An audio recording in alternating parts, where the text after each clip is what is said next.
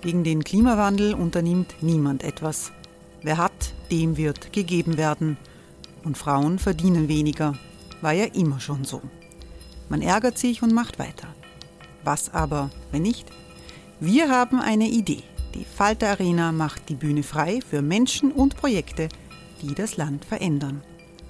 Mein Name ist Eva Konzett. Ich leite das Politikressort im Falter. Und am Sonntag, den 26. Mai, veranstalten wir im Wiener Stadtsaal die nächste Falter Arena. Mit dabei unter anderem der ehemalige Politiker und Neosänger Matthias Strolz, Theresa Imre von Markter, Sonja Jöchtel von Love Politics oder Kari Ochsner von Ochsner Wärmepumpen. Machen statt jammern. Wir schauen uns an, wie das funktionieren kann. Kommen auch Sie vorbei. Alle Informationen und Tickets finden Sie unter falter.at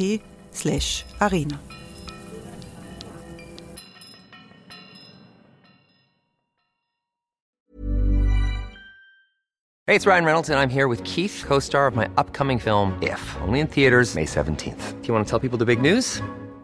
All right, I'll do it. Sign up now and you'll get unlimited for $15 a month in six months of Paramount Plus Essential Plan on us. Mintmobile.com slash switch. Upfront payment of $45 equivalent to $15 per month. Unlimited over 40 gigabytes per month. Face lower speeds. Videos at 480p. Active Mint customers by 531.24 get six months of Paramount Plus Essential Plan. Auto renews after six months. Offer ends May 31st, 2024. Separate Paramount Plus registration required. Terms and conditions apply if rated PG.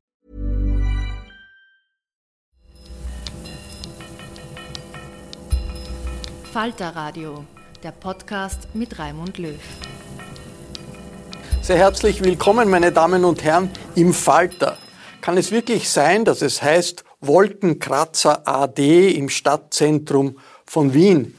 Das ist die Frage, über die wir in dieser Sendung die Klingen kreuzen wollen. Wir wollen herauskriegen, wie der Stand der Auseinandersetzung ist äh, um das neue Bauprojekt im, am Heumarkt in Wien. Äh, äh, die Stadt Wien verkündet eine Nachdenkpause und auch die türkisblaue Bundesregierung schießt jetzt scharf gegen das Projekt. Der Wohnturm soll 66 Meter hoch werden, 10 Meter höher als das gegenwärtige Hotel Intercontinental, wenn das alles so wird, wie das der Architekt geplant hat. In London, da wachsen Wolkenkratzer in, in die Höhe, die sind dreimal so hoch, von Asien ganz zu schweigen. In der Falter-Redaktion in der Wiener Innenstadt, nur wenige Kilometer Luftlinie vom Heumarkt entfernt, begrüße ich Sabine Pollack. Willkommen. Hallo. Äh, Frau Pollack ist Architektin und Architekturtheoretikerin. Sie leitet die Urbanistikabteilung an der Kunstakademie in Linz und sie setzt sich gegen den Umbauplan am Hallmarkt ein. Wie viele engagierte Architekten haben Sie jetzt gewonnen, weil alles auf die lange Bank geschoben wird? Ich bin nicht gegen das Hochhaus, aber das werden wir vielleicht nachher besprechen, oder? Aber Sie sind gegen das Projekt? Ich bin gegen das Projekt, ich bin gegen die Architektur, so wie sie momentan aussieht. Aber nicht prinzipiell gegen das Hochhaus und nicht prinzipiell gegen Hochhäuser. Aber jetzt habe ich gewonnen, sozusagen. Und die Höhe, die spielt bei Ihrer Kritik schon eine Rolle, bei der Kritik der Kritiker an diesem äh, Nein, die Projekt? Höhe an sich nicht. Schauen Sie, ich finde den Canaletto-Blick, das ist sowas, das ist ja was völlig Absurdes was sehr Wienerisches irgendwie auch. Aber man könnte auch sehr konstruktiv mit diesem Blick umgehen. Man könnte ja sagen, man kann Hochhäuser machen, aber die müssen irgendwas tun mit diesem Canaletto-Blick. Was, ist der Canaletto-Blick? Was ist der Canaletto-Blick? Das ist dieser freie Blick, der von einem bestimmten Punkt vom, Belved vom oberen Belvedere aus gegeben sein muss. Da darf niemand diesen Blick stören. Und aber ich bin keine Historikerin und deswegen möchte ich gar nicht näher drauf eingehen. Aber ich finde, man könnte mit diesem Blick spielen. Man könnte sagen, man darf Hochhäuser machen, aber die müssen diesen Blick reflektieren oder rahmen oder äh, eine Flucht schaffen oder irgendwas tun damit. Also ich finde, man könnte auch sehr konstruktiv mit diesem Blick und diesem Blickwinkel umgehen. Und das ist ein Gemälde aus dem 18. Jahrhundert? Ich denke, ja. ja, das, ja. Äh, Dass irgendjemand dort an einem bestimmten Punkt gemalt hat und diesen Punkt da, der, der wird, also wird wiederholt und muss zwei, 200 Jahre her, 250 Jahre her, spielt aber in unserer heutigen Diskussion eine große Rolle. Mhm. Ich freue mich, dass Christoph Luxinger gekommen ist. Willkommen. Danke. Herr Luxinger Hallo. ist Städtebauexperte und Professor an der TU Wien. Er befürwortet das Heumarktprojekt. Wie schätzen Sie die Überlebenschancen jetzt ein angesichts der Querschüsse aus der Bundesregierung, der Nachdenkpause nach zehn Jahren eine Nachdenkpause der Gemeinde Wien ist auch ganz interessant. Naja, es ist ja nicht die erste Nachdenkpause, es gab ja schon mal eine, die ich moderieren durfte, zusammen mit Christoph Schremer vom ÖR. Und die, ich sage es mal so, was mich interessiert an diesem Projekt, ich sage jetzt nicht, dass ich das einfach befürworte, was mich interessiert, ist, dass bei diesem Projekt sich unglaublich viele Ebenen der Diskussionen entzünden und überlagern. Also das beginnt zunächst mal vielleicht, Reihenfolge ist unerheblich, das beginnt zunächst einmal bei der, ich sage jetzt mal wirklich hypertrophen Planungsvoraussetzungen, nicht nur in Wien, das ist ganz allgemein so. Wir haben unglaublich viele Normen, wir haben unglaublich viele Prozessdesigns, wir haben unglaublich viele Aspekte, die sozusagen übereinander gelegt werden müssen in einem konkreten Fall. Das ist mal eines. Ein zweites ist natürlich die Frage, ähm, wie, wie, wie, sieht das aus mit dem Eislaufverein konkret und mit dem Intercont? Äh, da gibt es mittlerweile städtebauliche Verträge. Es ist nicht so einfach, das einfach zu ignorieren. Ähm, das Dritte ist, dass es eine, eine aufrechte äh, Widmung gibt. Ähm, das heißt, man, man hat einen Rechtsanspruch, dort in der Größenordnung zu bauen. Und das geht dann natürlich immer weiter, oder? Durch unsere Metiers durch, oder? Das stimmt. Da sind die Meinungen gespalten. Aber was ist das große Argument jetzt für die Bürger, die, die sagen, okay, die Architekten streiten, die einen sagen, das ist schön, die anderen sagen, das ist nicht schön. Wie würden Sie den Bürgern sagen, ja, das ist eine gute Sache? Was ist das ein wenn, klare Argument? Gut, also wenn ich diese Frage beantworten darf, wenn man das nicht macht jetzt, dann wird während 20, 30 Jahren nichts passieren. Äh, wir werden sehen, ob Sie das auch so sehen. Wahrscheinlich nicht. Ich begrüße den Feuilleton-Chef des Falter, Matthias Dussini. Hallo. Guten Tag. Warum die ganze Aufregung? Also äh, Wien, äh, der Heumarkt ist ja jetzt nicht ein Ort, der der berühmteste Ort in, in, Wien ist. Da müssen viele, auch Wiener, noch schauen, was, wo das genau ist. Der, der, also, wenn am Stephansplatz gebaut wird, kann man sich vorstellen, okay, eine große Aufregung. Ja, warum diese große Aufregung um den Heumarkt? Die Aufregung ist ja relativ. Sie steigt manchmal in Spitzenzeiten an, flaut aber dann rasch wieder ab. Äh, von Anfang an habe ich mir selber auch die Frage gestellt, woher rührt die Aufregung? Und darauf habe ich zwei Antworten. Einerseits äh, rührt sie daher, dass, es, dass in Wien schon lange nicht mehr über Architektur gestritten wurde und über Städtebau und der Heumarkt viele Komponenten hatte, um wieder mal einen, einen Fall aufs Tapet zu bringen. Ähm, also die ältere Generation der kritischen Stadtplanung sozusagen äh, ist, ist abgetreten und bei den Jüngeren hat der Heumarkt endlich einmal die, die äh, Möglichkeit geboten, einen bösen Investor festzumachen. Meistens passieren solche Bauprojekte von anonymen Kapitalgesellschaften. Das ist ein äh, Immobilienprojekt eines Investors, des Herrn Teuner. Des, des Herrn Teuner. Also man hatte sozusagen seinen Kapitalisten zum Angreifen.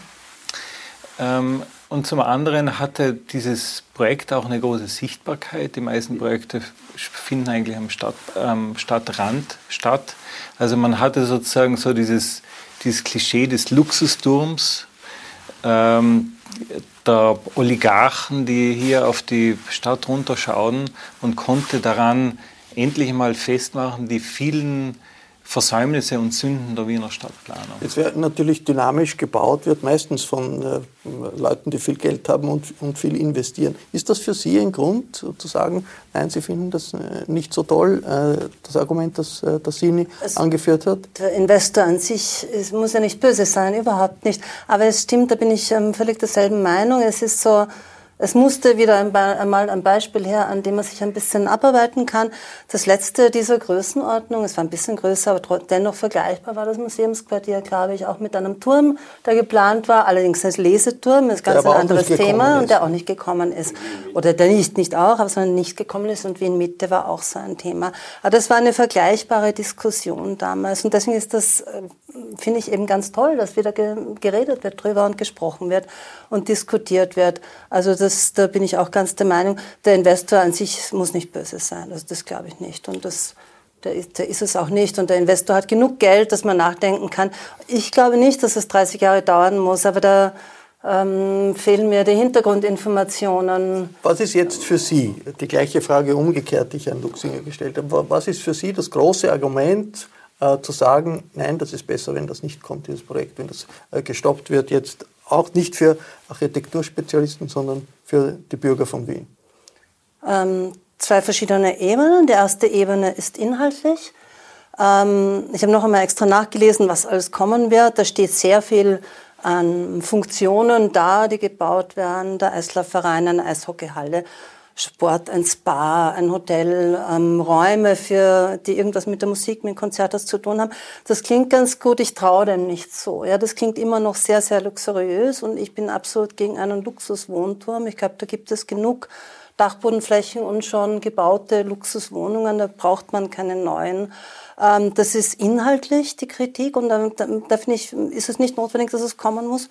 Und das andere ist ähm, die Architektur. Ich finde die Architektur eine der unspannendsten von ganz Wien momentan. Also dieser Turm hat überhaupt nichts mit Wien zu tun, über, geht überhaupt nicht auf den Kontext ein, finde ich.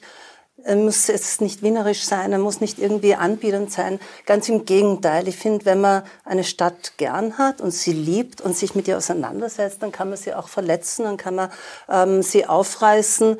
Es könnte jetzt eine ganz wahnwitzige Architektur dort stehen, die wäre mir lieber als diese nichtssagende Architektur. Der Dietmar Steiner hat das einmal sehr treffend in einer Jury eine ähnliche Architektur, eine Wohlfühlarchitektur genannt. Er hat das gar nicht böse gemeint, ich fand es eine vernichtende Kritik. Also wohlfühlen möchte ich mich nicht. Also das Argument, wenn ich richtig verstehe, ist, es ist langweilig. Es ja, ist architektonisch ist langweilig. Ja, braucht Wien architektonisch langweilige Hochhäuser? Unbedingt.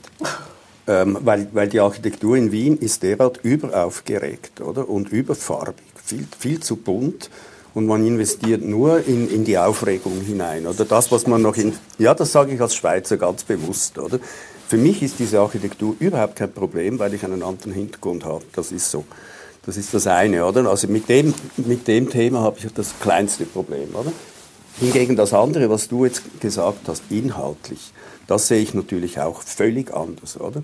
Das ist das Resultat, dieses Programm ist das Resultat eines enorm langen Aushandlungsprozesses und das ist alles vertraglich festgehalten. Also da kann niemand sich irgendwie rausholen, oder? Das geht nicht. Außer man stoppt das Projekt total. Und das ist das, was ich vorher gemeint habe. Und dann geht aber wirklich mit Sicherheit 20, 30 Jahre nichts. Darum halte ich auch nichts von deiner Behauptung ähm, zurück auf Null. Das bringt absolut gar nichts. Oder? Entweder man sagt, okay, Städten, oder man sagt, man baut es. Aber man könnte doch die Baumassen auch anders verteilen. Das glaube ich einfach nicht, dass das die einzige und die beste Lösung ist. Nein, aber, aber, also von das, dem her könnte man Aber das wurde ja alles ausprobiert. Mhm. Weißt, du, wie, weißt du, wie viele Varianten im, im kooperativen Verfahren mhm. damals studiert wurden? Von den drei Teams, es waren mindestens 250 Varianten. Mindestens. Jetzt verstehe ich noch immer nicht, was so ganz äh, schlecht ist an, an, an dem Projekt, dass man, das, dass man jahrelang darüber äh, diskutiert.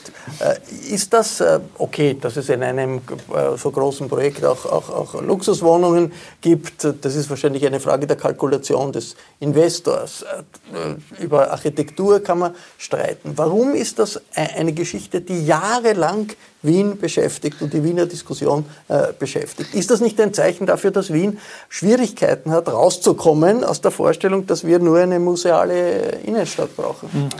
Äh, da äh, möchte ich vielleicht als Chronist reden und weniger als Parteigänger. Ähm, was ich nicht bin, sorry. Was Sie nicht sind, aber äh, so der, der, der Kern der Debatte war zum einen sozusagen ein, ein innerparteilicher in, in der Grünen Partei, wo so, so Leute aus der zweiten Reihe, Wolfgang Zingel jetzt, Liste jetzt, äh, die Möglichkeit gesehen hat, äh, die Stadträtin Maria Vasilako anzugreifen, die so den Vorwurf parieren musste, gemeinsame Sache mit Investoren zu machen. Also die grüne Basis rebelliert. Der zweite Punkt ist der von Anfang an unterschätzte äh, das Argument des Welterbes. Man hat es auf Seiten der Planer und auch auf Seiten der Stadt ähm, das Weltkulturerbe der ja, UNESCO. Welterbe ist der offizielle Titel Weltkulturerbe. Man hat es von Anfang an nicht ernst genommen und hat es auf die lange Bank geschoben. Von bei allen beteiligten äh, Personen. Und bis heute hat sich die Stadt nicht zu einem dezidierten Standpunkt durchgerungen. Man könnte ja sagen, wir pfeifen auf das Weltkulturerbe. Also Wien steht jetzt auf der roten Liste mit der Wiener Innenstadt, muss man dazu sagen. Ähm, und, und äh, es gibt ja viele andere Regulative, wie man das historische äh, Zentrum schützen kann. Ähm, und trotzdem laviert die, die Stadt weiterhin äh, und prolongiert damit den Konflikt und lässt sich letzten Endes auch damit sozusagen so am Nasenring durch die, durch die Stadt führen. Ist das ein gutes Argument mit dem Weltkulturerbe der UNESCO? Also ich habe im, im Kopf, das ist ein Label, um Touristen anzuziehen. Das äh, ist überall in der Welt, wird das groß angekündigt, das, wenn da eine Stadt möglichst viele Touristen hat. Da möchte ich sofort widersprechen. Das Weltkulturerbe ist ein Bekenntnis zur Internationalität und zur internationalen Zusammenarbeit freiwillig von der Stadt Wien an die UNESCO äh, gestellt. Das ist nicht irgendein touristisches Marschall, im Gegenteil, es dient eigentlich dazu, Städte vor der Kommerzialisierung und der Verwertung, der touristischen Verwertung zu schützen und ist deswegen ein, ein, ein, äh, ein, ein, äh, Prädikat von ein, Weltoff, ein Bekenntnis zur Weltoffenheit. Wie ist das? Ich meine, London, die Londoner City pfeift offensichtlich auf das Weltkulturerbe, weil dort die alle halben Jahr ein neues äh, Hochhausprojekt ja, entsteht. Die oder? kämpfen auch mit dem freien Blick auf St. Paul's Kathedral, glaube ich, das ist auch nicht so einfach.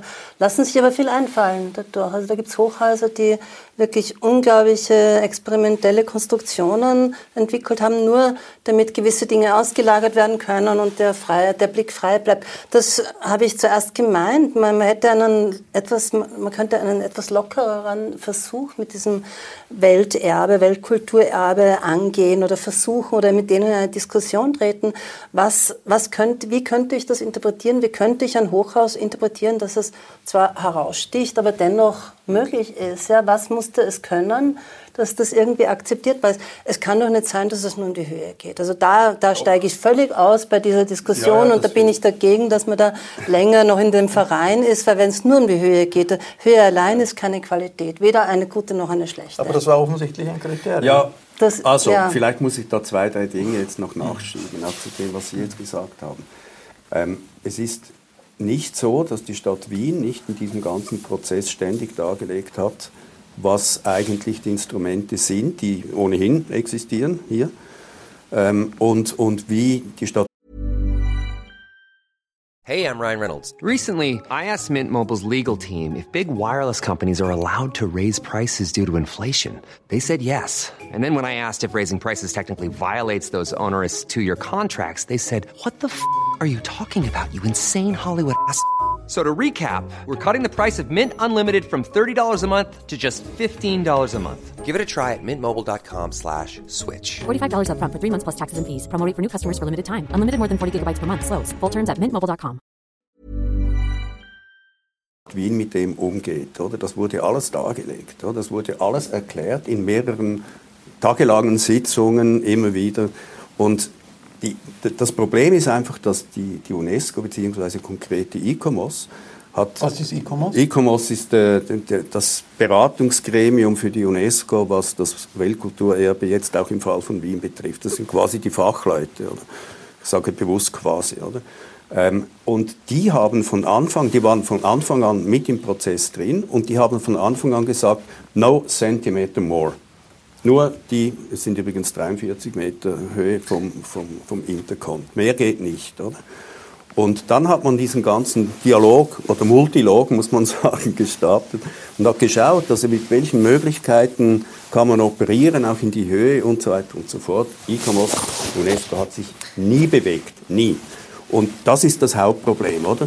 Das eine, oder? Das andere Hauptproblem ist natürlich, dass dummerweise dieses Hochhaus genau in der Achse von Belvedere steht, oder? Obwohl man auch den Canaletto-Blick, von damals total hinterforschen kann, weil Canaletto war ein Meister im Erfinden von, von Perspektiven und Veduten. Also da, da, da stimmt Maler, sehr viel. ja, genau. Wien gemalt hat genau. vom Belvedere Da stimmt vieles aus. nicht, oder? Das war übrigens die gleiche Diskussion in Dresden, oder? Dresden wurde das Weltkulturerbe aberkannt, oder? Auch da hat dieser Canaletto-Blick, der auch erfunden war, also nicht nur erfunden, aber mit erfunden war, eine zentrale Diskussionsrolle gespielt, oder? Und das ist, glaube ich, das große Problem, oder? Dass wir dass wir immer nur darüber reden, wie, wie das von oben her ausschaut. Wir reden nie über die Aufwertung, also du hast das vorher angesprochen, über die Aufwertung des konkreten Standortes, auch funktional, oder? Auch räumlich, oder? Ich meine, der Eislaufverein ist ein privater Verein, der hat bis jetzt nie eine Öffentlichkeit wirklich gehabt, oder? Ähm, das würde alles anders, oder? Und diese Qualitäten würde ich schon unterstreichen. Aber darf ich kurz? Bitte, bitte. Natürlich. Wien ist doch nicht Detroit, Wien ist ja nicht pleite. Ja? Also natürlich ist das schön, wenn ein Investor einem ja. einen Eislaufplatz schenkt. Gewisse, gewisse aber Wien wird sich doch noch so einen kleinen Eislaufplatz leisten können. Also das Argument, das verstehe ich einfach nicht. Man muss dem jetzt das unbedingt zusichern, weil wenn er das nicht bekommt, dann kann er den Eislaufverein nicht bauen. Also ich finde, Wien kann sich auch allein, könnte sich auch allein den Aber es ist ein zusätzliches Argument. Natürlich ist es schön, ja, sozusagen. natürlich ist es nett, wenn man das geschenkt bekommt, aber ich finde, das würde auch anders gehen. Also da lässt man sich schon ein bisschen auch und nicht unter Druck setzen, aber es ist natürlich ein, es steht ein Druck dahinter.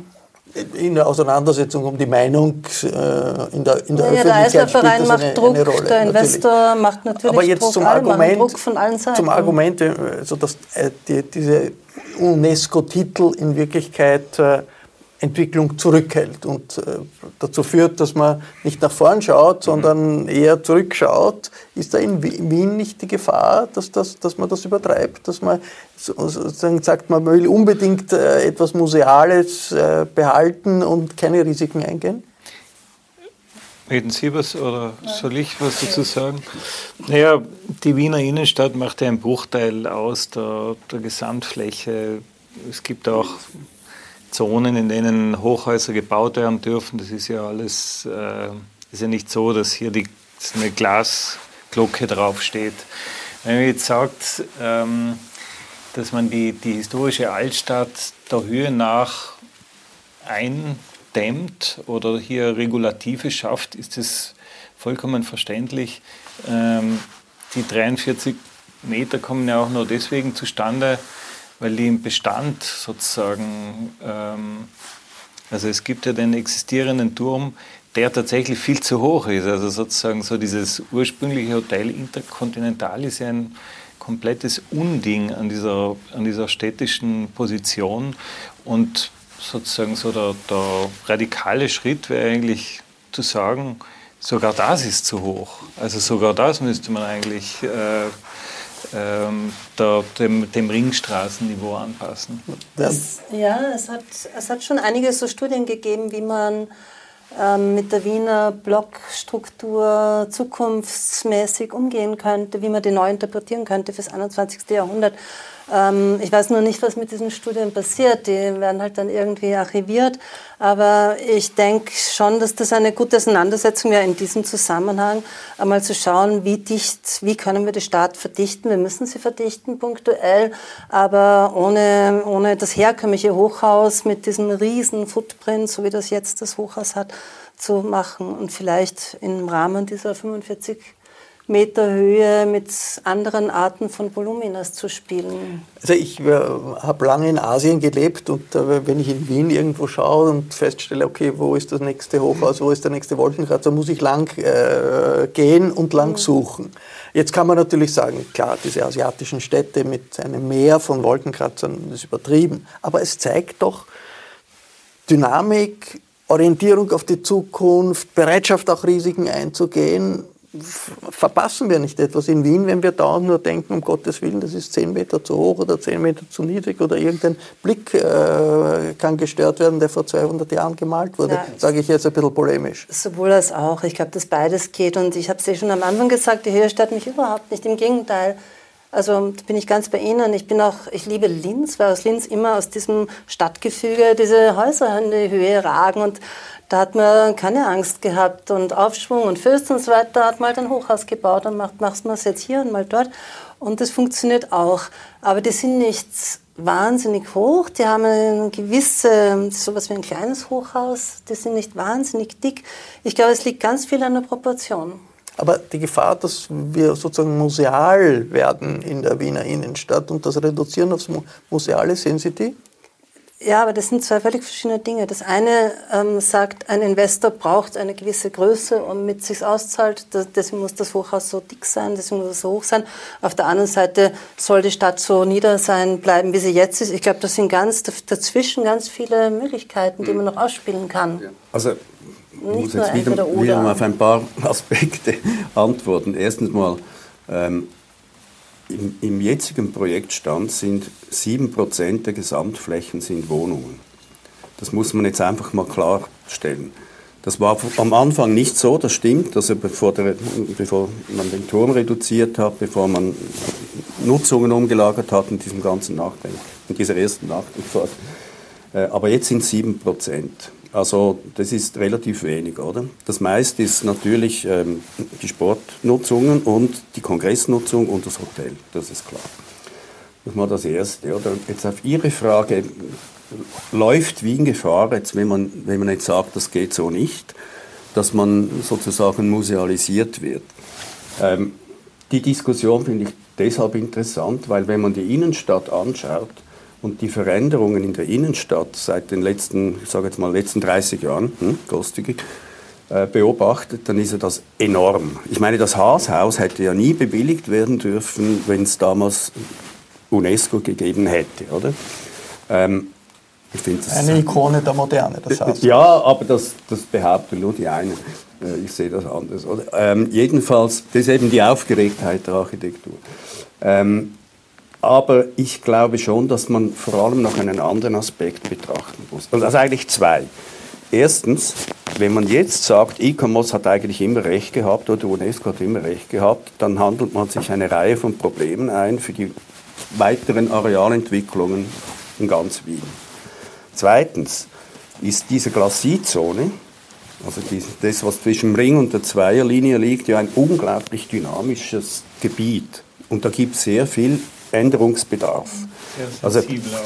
Ja, und der Ring ist ja nicht in Frage zu stellen und, und die Innenstadt ist grundsätzlich auch nicht in Frage zu stellen. Aber wenn es möglich war, auf der gegenüberliegenden Seite vom Donaukanal diese Hochhäuser zu erstellen, die zum Teil schön, zum Teil etwas weniger schön sind, dann kann man sich schon fragen, ob, ob auf der anderen Seite eine dynamische Entwicklung sozusagen verunmöglicht wird, weil ein paar Leute sagen, no centimeter more. Das finde ich völlig falsch. Und ich finde es wirklich gefährlich, dass man das so sieht. Und da geht es mir jetzt nicht um, konkret um das Projekt, das ist einfach der Aufhänger für diese ganzen Diskussionen. Wie Sie auch gesagt haben, da kommt unglaublich viel Dynamik zusammen, bis hin eben zum Match zwischen der Republik und der Stadt Wien. Oder? Ist die Tatsache, dass das ein, ein, eine never-ending Story ist. Also Jahre, Jahre, Jahre wird diskutiert und nachdem wir Jahre diskutieren, haben wir jetzt eine Nachdenkpause, ich weiß nicht wie vielte. Äh, schafft das nicht auch jetzt, jetzt von der Einschätzung her, in, in der Stadt ein Klima, man kann eigentlich nichts machen, ja, weil irgendwer wird sich aufregen. Was ich beim Turm, beim, äh, beim Museumsquartier war das die Kronenzeitung, mhm. äh, beim Turm äh, am Heumarkt waren das die Grünen. Und das ist ja immer so, dass sich irgendwer aufregt. Klar, ohne, ohne, ohne Auseinandersetzung kann überhaupt nichts passieren. Und die Folge in, in, anderen Städten ist, na gut, einer setzt sich durch und es passiert und dann ist es schön oder nicht schön. Die Folge in Wien ist, passiert nichts. Ist das nicht gefährlich? Also wenn man sich Wien momentan anschaut, äh, kann man fast von einer zweiten Gründerzeit sprechen. Es wird so viel gebaut wie niemals zuvor. Ähm, also an jeder zweiten Ecke wird ein altes Haus abgerissen und dann steht ein neues mit mitunter zweifelhafter Qualität. Äh, auf der anderen Seite sind die Instrumente des Denkmalschutzes so schwach wie nie zuvor. Also wir haben ein Bundesdenkmalamt, das sozusagen so in einem tiefen schwarzen Loch sitzt, ähm, ohne Werkzeuge, ohne Kraft, ohne Möglichkeiten, diesen Umbruch auch moderierend zu begleiten. Ähm, der entscheidende Punkt ist wohl der, dass die Stadt Wien zu wenig macht, um den Investoren Leitlinien vorzugeben, äh, was sie machen können und wie sie auch ihre Fantasie spielen lassen können. Es sind lauter punktuelle Entscheidungen, die kein Gesamtbild ergeben und daraus entstehen äh, solche Sackgassen, wie wir sie jetzt am Heumarkt erlebt haben. Brauchen wir mehr, Sabine Bullock, brauchen wir mehr äh, Denkmalschutz? Nein, nein. Ganz sicher nicht. Nein, nein, ich sehe das nicht so, dass der Denkmalschutz so schwach ist. Aber auf der einen Seite ist es wirklich eine Gefahr, dass gar nichts mehr geht. Auf der anderen Seite wissen wir, dass momentan, dass in den letzten zwei Jahren unglaublich viele schöne Häuser, gute Häuser aus der Jahrhundertwende einfach abgerissen wurden. Und Wien hat wahnsinnig lang gebraucht, bis es das überhaupt gemerkt hat, sichtlich. Und dann war es schon zu spät. Also da muss man schon muss man in beide Richtungen aufpassen. Aber mehr Denkmalschutz ist, glaube ich, tödlich mhm. für die Architektur. Ein guter Denkmalschutz, das wäre es, der, der gut umgeht und der gute Sachen erlaubt und mutig ist und wagemutig ist. Ja gut, aber UNESCO, das UNESCO-Erbe ist ja auch, hängt ja mit, mit Denkmalschutz zusammen. Ist für Sie das wichtig, diese UNESCO-Geschichte, oder ist das nur etwas sozusagen für politisches Kleingeld? Ja, ich finde es jetzt ganz schade, dass das so mit den, der politischen Diskussion vermischt wird. Und wie gesagt, ich traue mich schon gar nicht mehr Stellung zu nehmen, weil ich möchte nicht irgendeiner Partei zugeordnet werden, bitte nicht. Und das, das ist ganz, ganz schlimm. Und dass das so weit gekommen ist, ist schlecht. Aber an und für sich, dass diskutiert wird, ist nicht so schlimm. Und zwei Jahre nachdenken, da könnte man inzwischen schon was machen, finde ich. Eine Studie, ein Manifest schreiben, habe ich eh schon beschrieben was noch einmal nachdenken, was, was ist denn Wien, was, was hat Wien zu Wien gemacht und warum, wohin soll Wien gehen? Was, was soll das Wien also in den nächsten Stopp Jahrzehnten des ganzen Projekts und dann äh, Na, zurück Stopp, zum Anfang. Jetzt ist eh Stopp, aber jetzt denkt man mal nach, das ist ja schon ja. beschlossen und die zwei Jahre könnte man gut nutzen. Um völlig, völlig von vorn an, anzufangen. Das ist sozusagen Ihre, Ihr nein, Vorschlag? Nein, nicht ganz von vorn, aber mal nachdenken darüber, was zum Beispiel es, Geschäfte sollen hinkommen. Man könnte darüber nachdenken, was ist denn ein Kaufhaus? Ein Wiener Kaufhaus, was war das früher? Was könnte ein Wiener Kaufhaus der Zukunft sein, wenn aber, dort Geschäftszonen aber, kommen Aber das sollen? wurde, das wurde jetzt seit fast zehn Jahren gemacht.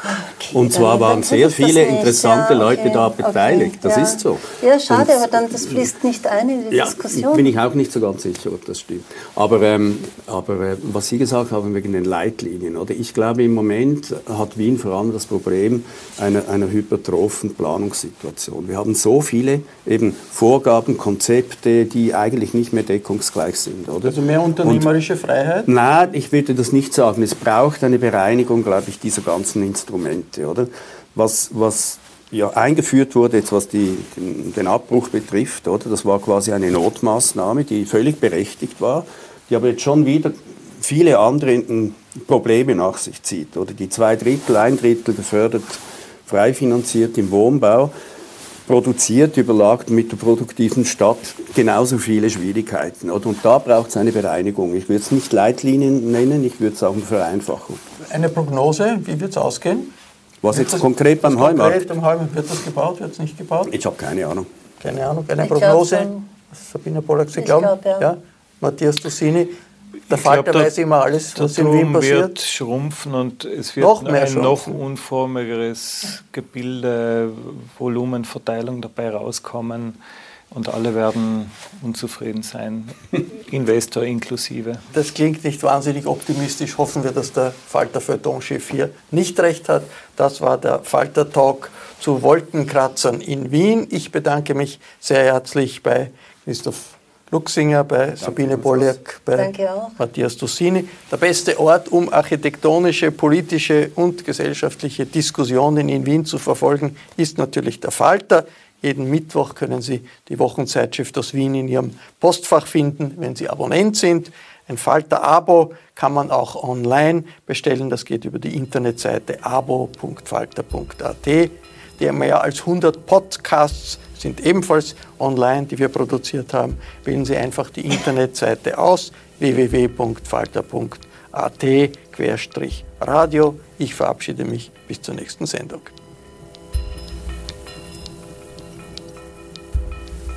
Sie hörten das Falterradio, den Podcast mit Raimund Löw.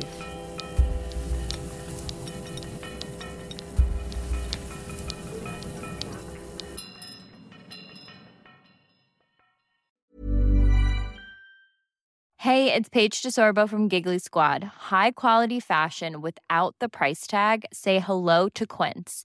I'm snagging high-end essentials like cozy cashmere sweaters, sleek leather jackets, fine jewelry, and so much more. With Quince being 50 to 80% less than similar brands. And they partner with factories that prioritize safe, ethical, and responsible manufacturing. I love that. Luxury quality within reach. Go to quince.com slash style to get free shipping and 365 day returns on your next order. Quince.com slash style. Imagine the softest sheets you've ever felt. Now imagine them getting even softer over time. That's what you'll feel with Bowl and Branch's organic cotton sheets. In a recent customer survey, 96% replied that Bowl and Branch sheets get softer with every wash. Start getting your best night's sleep in these sheets that get softer and softer for years to come. Try their sheets with a 30-night guarantee. Plus, get 15% off your first order at bowlandbranch.com. Code BUTTERY. Exclusions apply. See site for details.